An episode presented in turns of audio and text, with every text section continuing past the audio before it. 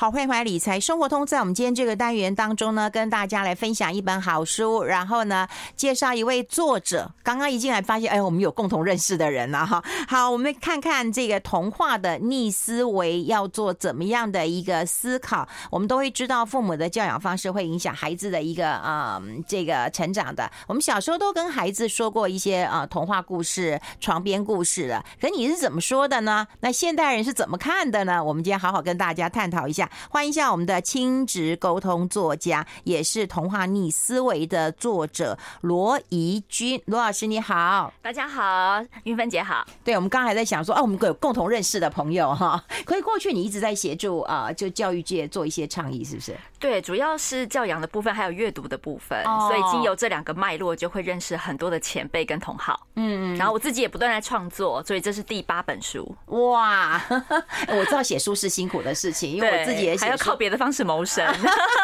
你还要靠什么方式谋生呐？你讲的真的太实在了，是吧？对，没有我在写作之前，其实是在企业做事，我是一直都是媒体公关人，所以我后来其实，在很多教育产业，我也私下跟他们是行销顾问的关系，嗯，所以就是有老本行，然后呢有新的创作，那就是整合整个教育资源跟产业。我觉得应该是你有个理念的人啦，是对，有一些想法想要去做的人呐。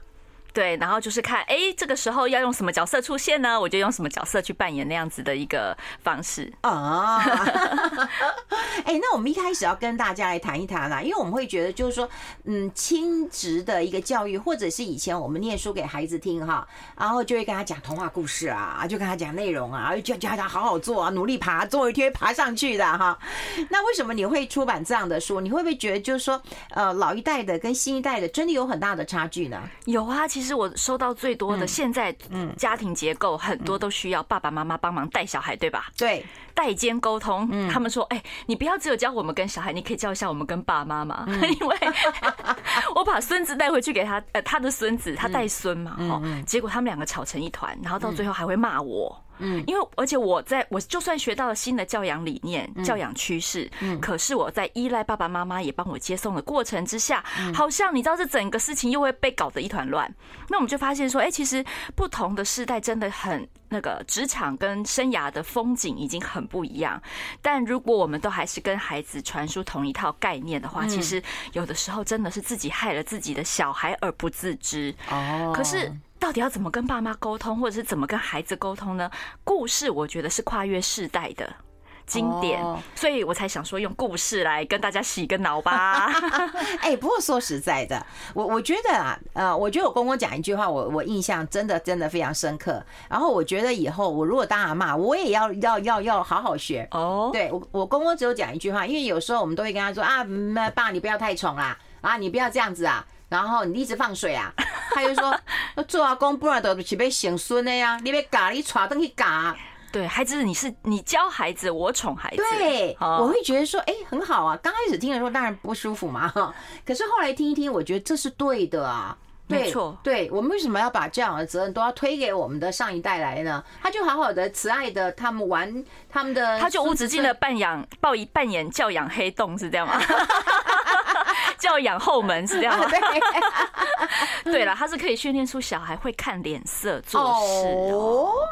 其实我的小呃，我孩子小时候，在我还在上班的时候，他也是经历同样的状况。嗯，哎，我那时候就发现，其实孩子很聪明，就让跨狼逃兵呢。嘿呀嘿呀，哎，所以他会会知道说，我只我只告诉他一句话，我说，哎，你知道阿公阿妈家的游戏规则？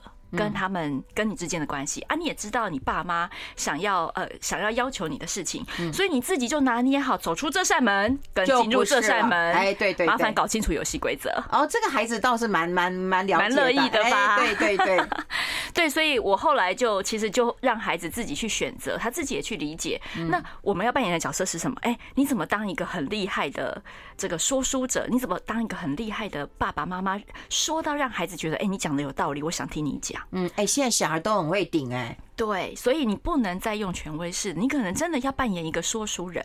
这个故事他听进去了，在他心里发芽成长，他其实真的会领悟到，呃，或者是会延伸更多的创意思考，是你想都想不到的。哎，那我们往前再推一点，也就是说，我们上一代的一个嗯亲职的一个教养了哈，大概都会告诉我们来龙去脉跟答案。或者是强调勤劳，哎，坚持，哎，对对对，现在好像不需要提这些吗？应该说这些要用不同的形式展现。嗯，如果还是用旧有的刻板印象当中，比如说勤劳这件事好了，嗯，哎，我们在这个年纪已经有感觉到了，我们是中间世代的，我们就有听说，哎，你勤劳是没错。啊！但是你要用对方向嘛，嗯，你走错方向，白宫越走越远呢。哈，就像 Google 地图一样，你越走越远。你很努力走，但是你走错方向。可是未来是一个 AI 的时代嘛，那所以有非常多你自己的工作都可能被取代。可是不要忘记另外一个机会点是有更多的工作尚未被开发，嗯，所以你到底要努力什么？这件事情就值得被讨论，嗯。所以如果我们今天还还是一直强调同样的努力，同样的勤劳，那。啊、呃，可能把时间花错地方了。嗯，你可能要先花在自己的这个特质跟天赋，了解自己身上。嗯，哎，所以旧一代的一个观念跟想法，可能在新一代要做一个不同的诠释，嗯，啊，跟思考了。那你刚刚讲了，用选择说故事的方式，那么来比较容易，大人小孩都听得下去，因为每个人都喜欢听故事了。对。这一本有得到我妈的认证哦！哦，真的，真的，我妈看我其他写的书都蛮不屑一顾，说：“嘿呀，嘿，写拎哦，笑脸拿的嘎嘎啦。”然后这本书说：“哎，这本不错哦，嗯，这一本讲的道理还我看得懂哦。”爸爸妈妈有认证，我才哪敢出来。比如说，当。里面有一个故事是三只小猪，对，那三只小猪的故事，我想大家耳熟能详哈。待会我们听听罗一君他是怎么样来解读的。我们先休息一下，进一下广告。I like 103, I like radio。好，我们持续跟我们亲子沟通作家罗玉君来聊一聊三只小猪这个故事。其实我们每个人都听得懂，对不对？也听过了哈。那你有什么样的新的诠释呢？没有，那时候写这个故事，就是觉得大家都好喜欢猪小弟哦。嗯，就是他勤劳又聪明哦，对，就是盖盖了砖头屋，嗯，对啊，然后又很认真的盖，嗯，然后所有人都叫我们要跟猪小弟学习嘛，嗯，啊，但我们就不是每个人都猪小弟的个性啊，嗯，大家怎么没有想过他还没有盖完之前，他不会被吃掉嘛？嗯，那猪大哥是盖什么？就最最被人家吵。茅草屋，嗯。嗯，那我就想说，茅草屋是盖最快的，嗯，所以他应该最没有耐心，嗯，然后他应该不是很喜欢工作，嗯，应该到处外面拍拍照嘛，哈，啊，我就这种人哎，你把你自己投射进去，然后我记得我妈从小就要要我干嘛呢？因为我是一个很没有耐心的小孩。你是不是射手座啊？我不是，我天平，一样差不多，一样爱玩，然后他就要我干嘛？算心算啊。学珠算啊，弹钢琴，你看都是一个需要很稳定，都是叫我们跟猪小弟学习的感觉嘛，对不对？对对。但是其实现在我们又听到了一些说法，是其实每个孩子都有他的特质跟天赋，嗯嗯，其实每一个人的个性都有他的原原力哈，他他的这个要发挥的地方，你要摆对位置，所以我就想改写这个故事。好，那如果猪大哥他这辈子都是这副德性，喜欢云游四海，然后没有耐心，但他可以盖高稻草屋啊，茅草屋盖得很快，他要怎么活下去？嗯。所以我在第一个故事里面呢，因为每一个故事我都会改改编两个版本，嗯，挑战自己啦，就是说你可不可以有一个全新的思维？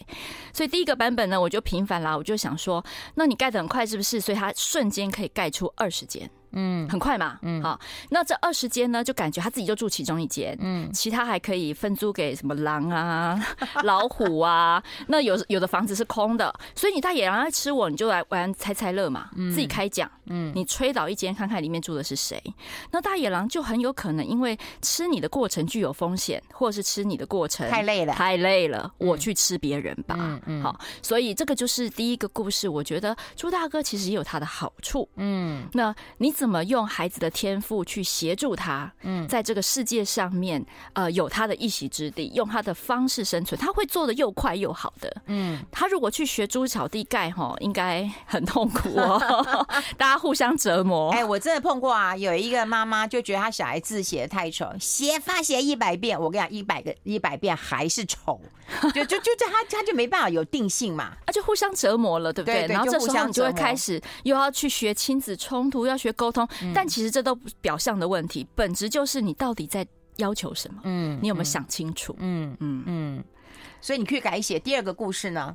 哦，第二个呢，我就走呃一样哈，我都没有改变这三个人的个性，但是我们有没有别的可能？嗯，所以这个朱大哥就说：“哎，你说的对哦，朱小弟，你的房子是最牢固的，可你需要时间最久。嗯，所以我们现在的任务应该是要在最短的时间内盖出砖头屋，嗯而且我们要盖一个三个人都能住的。哦，对嘛，对嘛，你要我跟他学习嘛，所以我们要盖一个三个都能住的嘛。好，可是你要不能盖太久啊。好，那这个时候我的朋友就派上用场啦。嗯，我五湖四海的朋友，我还有日间部跟夜间部嘛，有夜行动物嘛，对不对？对对对。所以他就去招兵买马，大家二十四小时轮流赶工，然后我们。完成的时候，提早完工之后呢，不仅可以自己住得很好，三兄弟住得很好，我们也可以让很多动物一起来共享办 party 嘛。嗯，所以这个第二个版本其实就是共赢的概念，就是大家一起共同团队合作。嗯，那我一样让每个人去扮演他的角色，有些人适合同整。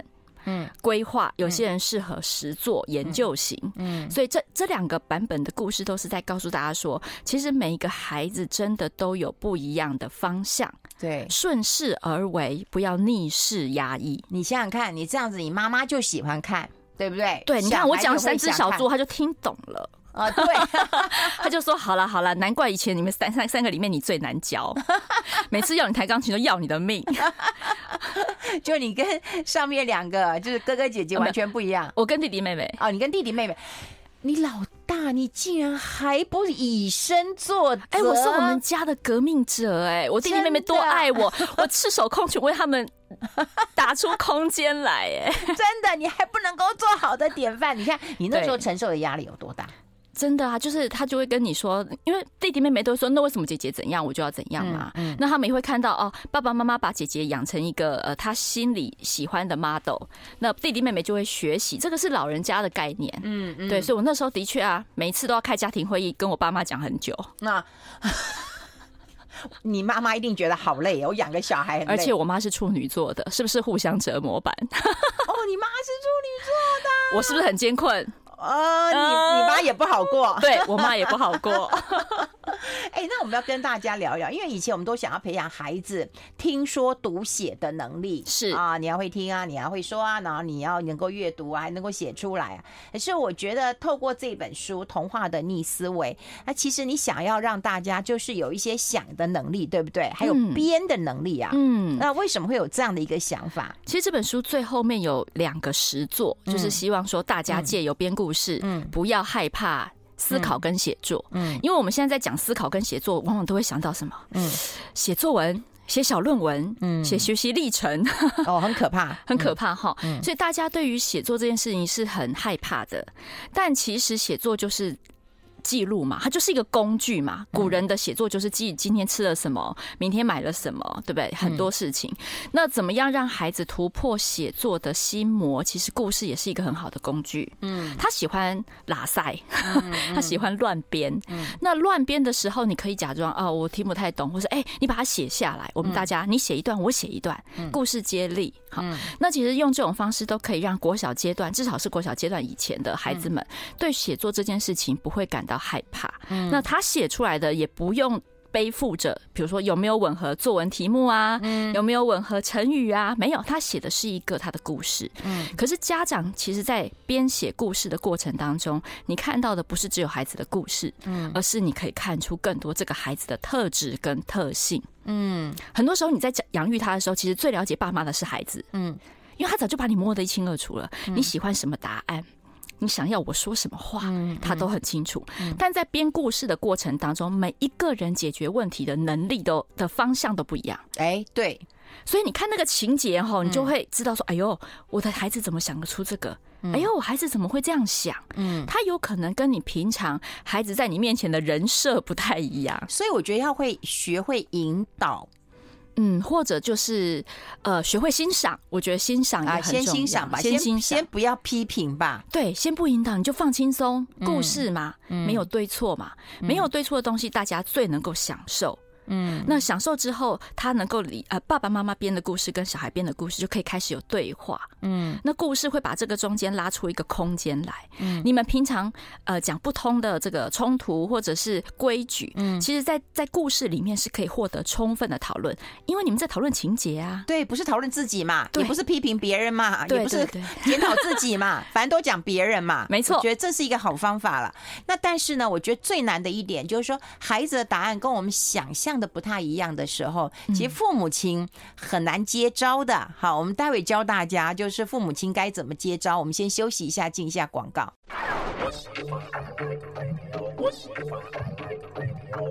好，这里是 Radio 中广流行网，欢迎再回到理财生活通第二个小时的节目现场。我们现场的特别来宾呢是亲职沟通作家罗伊君呢，带来他的新书《童话逆思维》，我觉得蛮有趣的啦哈。因为刚刚已经说过了，除了这个啊现代父母之外，连他妈妈都认可了哈，所以这本书可以让大家这个好好的来呃看一看，然后学着跟孩子来开启那样的一个对话了。不过我们刚刚讲过，就是说。其实我们呃看到现代的教育跟上一代的一个差异，就是说上一代的父母亲都会希望我们要做什么，然后帮我们安排好，或者是我们的答案是符合他的预期的。可是现在呃，我们当然觉得哦，孩子就让他适性发展吧。可是如果我们想要的答案跟我们想的不一样，对不对？那那该怎么办呢？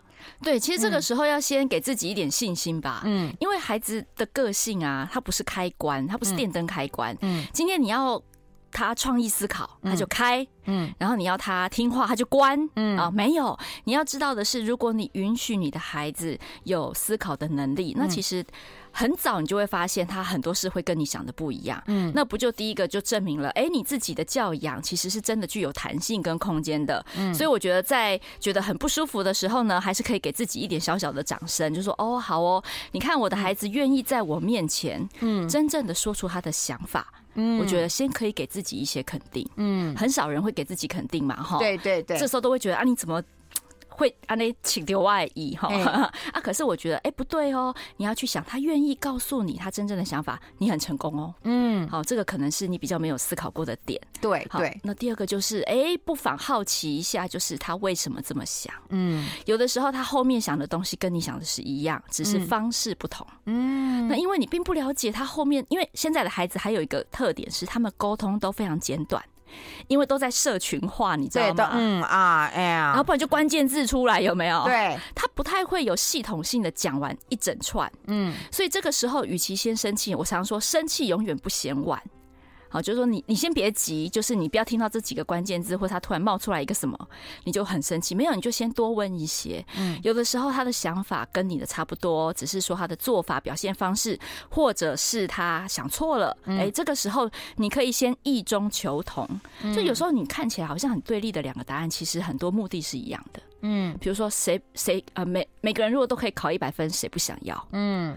对嘛？所以你可以先说，哎，你我相信你也应该很想考好吧？嗯，这个就是你们俩相同的地方。对对对，先把那个铜抓出来，挡在自己前面，让他觉得，哎，我跟你是一国的。然后呢，我也没有觉得你很废很烂。嗯，不要担心。对，我觉得你刚刚讲一个关键点，就是说不要觉得他很废或很烂，因为当很多父母亲会认为孩子跟我们想的不一样，说糟糕透顶啊，你到底会放大，对不对？对对对。然后你想，你可能就会苛责他了。好，或者是会去、嗯、去伤害到孩子了，对，对，你着急的批评就出来了，对对对，好，嗯，对，所以这个时候我就觉得，哎、欸，你先找一下共同点吧，嗯，很多家长其实碰到的困境就是他找不出共同点，他 一直觉得他跟他很。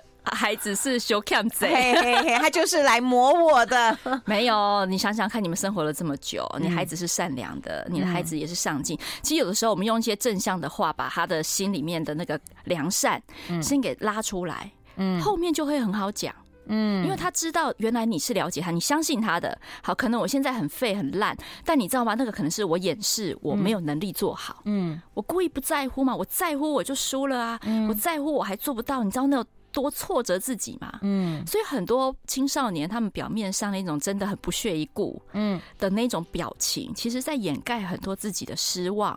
他最不能接受就自己觉得自己做不到，嗯，所以他必须要用那样的态度来面对世人，不然他怎么活下去？哎呦，可是，在父母面前，他们不能够比较坦荡一点吗？或者是全然的开放自己？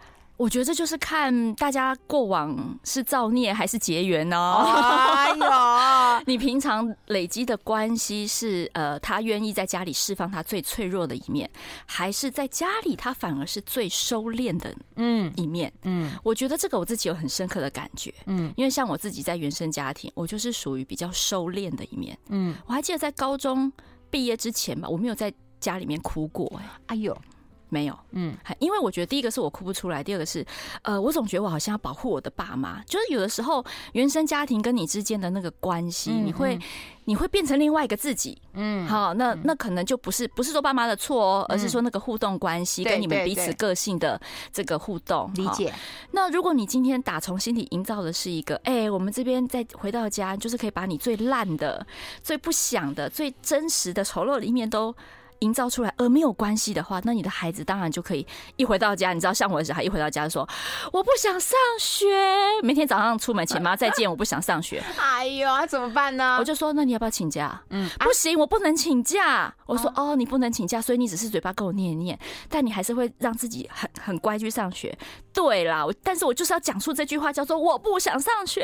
哎呦，好可爱呀！我就说，好好好，我不会当真，你就在家里讲十次，然后出去外面一样上学。你没有觉得他很棒吗？嗯，我就会说，哎，你很不错哦，你有自律哦，嗯，你你在勉强自己做一件你该做的事情，这也是一种训练，嗯，所以他想一想，嗯，我虽然在讲不不想上学，可好像又被称赞了哦，所以小孩要很怪耶哈。很怪，嗯，所以有的时候我就会说，好啊，你想做什么就去做，反正后果不过就是顶多被记旷课嘛，嗯，或者是呃你成绩跟不上嘛，嗯，那你自己去试试看，你有没有那个心脏啊，嗯，哎，但是现在有个很很很很多那个家长啊，有时候我们讨论相关问题的时候，其实很多家长都会提一个问题，就是说我已经退到无路可退了，我已经很忍耐了，也就很委屈了，嗯，哎，就现在小孩有多难教，真的，但是你如果去问他的小孩。他小孩一定也讲一模一样的话。对，我也很忍耐你啦，我已经推到无路可退了，你还要我怎么样？我每天都回到家里不不顶撞你了。然后妈妈说：“我就是讨厌你这个样子。”嗯，对，嗯。所以有两个青少年曾经讲过一句话，他说：“呃，哎、欸，我什么话都没有讲，我妈每天都在骂我，都在嫌我。”嗯。然后另外一个青少年说：“你就是因为什么都没有讲，所以你妈才会受不了。”他说：“所以我现在应该讲一些什么应付他吗？”他说：“是的，来，我教你。”哎呦，哎呦，哎，所以说实在的啦，我觉得要从小的时候，那就跟孩子从嗯阅读的童话开始，先从这种不伤害感情、不对号入座的故事开始，彼此先去了解彼此的观念，对，跟个性。你收集越多他的线索，关于你对这个孩子的了解，其实你越像一个生活教练。你讲的话，他越能听进去。哎，我觉得你讲的是，哎，就是生活的经验去累积，你才会慢慢的发现你孩子的状况的方方面面。说实在，有很多人其实并不了解孩子，并不了解。对，他只有知道那种孩子也很聪明，我只让你看到我让你看到的地方。但是其实从生活观察、收集一些细微线索，才是真正那种爸妈应该向人类学家学习，在旁边偷偷记录很多。嗯，连孩子自己都不知道自己这样做。嗯，当你告诉他的时候，他会吓到。哦，真的吗？我也是这样吗？哦，拿事实来沟通，不要有个人意见。比如说，嗯、你的房间很乱，嗯，这句话是个人意见还是事实？嗯，爸爸妈妈都说你，你认为很乱，孩子觉得还好啊。对，爸爸妈妈都事实。但是你个人感受好吗？人家还可以在乱中有序，人家还可以从乱中找到他自己要的东西。你要帮他整理完以后，他还发现他找不到了。对，嗯，对，所以有的时候就是，哎，有的时候我们自己觉得在讲事实，但其实是充满着各种个人意见跟评断。嗯嗯，那怎么样用事实去沟通，用故事去说理啊？这都是比较不伤和气的一种沟通方式。哦，好，我们一起来听听童话故事吧，或大家来看看这这本书，然后学会怎么听说，然后想，然后跟编呐，哈。今天非常谢谢我们这本书《童话逆思维》的作家罗怡君到我们的节目现场，谢谢，谢谢大家，希望大家喜欢，谢谢。